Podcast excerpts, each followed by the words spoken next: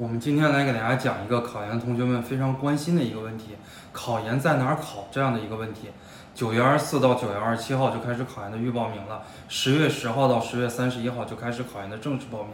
考研的预报名和考研的正式报名具有同等效益。你报名结束之后生成一个报名号，就证明你报名成功了。你如果没有填错，如果你没有报考错误学校和专业，你就没有必要再次来参加考研的报名了。那我们现在说一下考研到底在哪儿考，分为应届生和往届生。如果你是应届生，什么是应届生啊？就是大四在读，你还是在校的，还没有毕业的学生，建议呢你就在本科所在地考。如果你的本科就是一个考点，你在选择考点的时候就可以选择你的本科。如果你的本科它不是一个考点，比方说你的本科是衡阳师范学院，那么你的本科它不是一个考点，你在选择报考点的时候就可以选择衡阳市教育考试院来考。到时候衡阳市教育考试院会给你随机来分，有可能会给你分到大学、分到中学、分到小学，就是衡阳市区的啊这个大学、中学、小学就可以了。那么你说了啊，我。本来是衡阳师范学院的本科大四应届生，但是我家是北京的，受到疫情，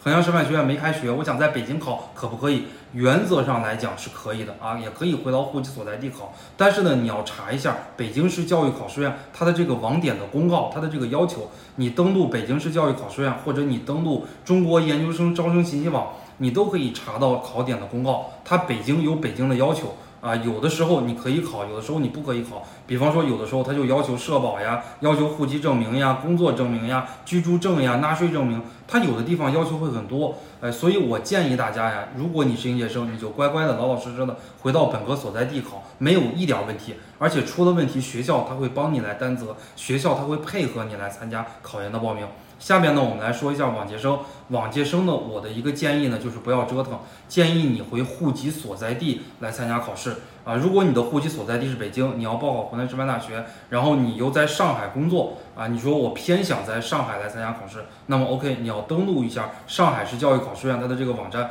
你看一看啊，对于考研历年的一个报考点的要求。啊，比方说要求社保呀，或者要求工作证明呀，或者要求纳税证明呀，你如果有这些啊，你符合要求，你再在这个地方考；如果没有这些的话，你就乖乖的回到户籍所在地，你是百分之百可以参加报名的。因为我们考研报名是在十月三十一号就结束了，从十一月四号开始是现场确认啊。如果你不符合上海的这个要求，你在上海参加的这个报名现场确认的时候，你也要在现上海参加现场确认。现场确认，如果你过不去的话，就已经错过了考研的报名的时期，就意味着你今年的考研就彻底荒废了。这就是我给大家讲的应届生和往届生，你可以在哪考和你应该在哪考，你最好在哪考啊？这样的一个问题。希望这期视频对大家有用。我们这期小视频就给大家录到这儿，再见。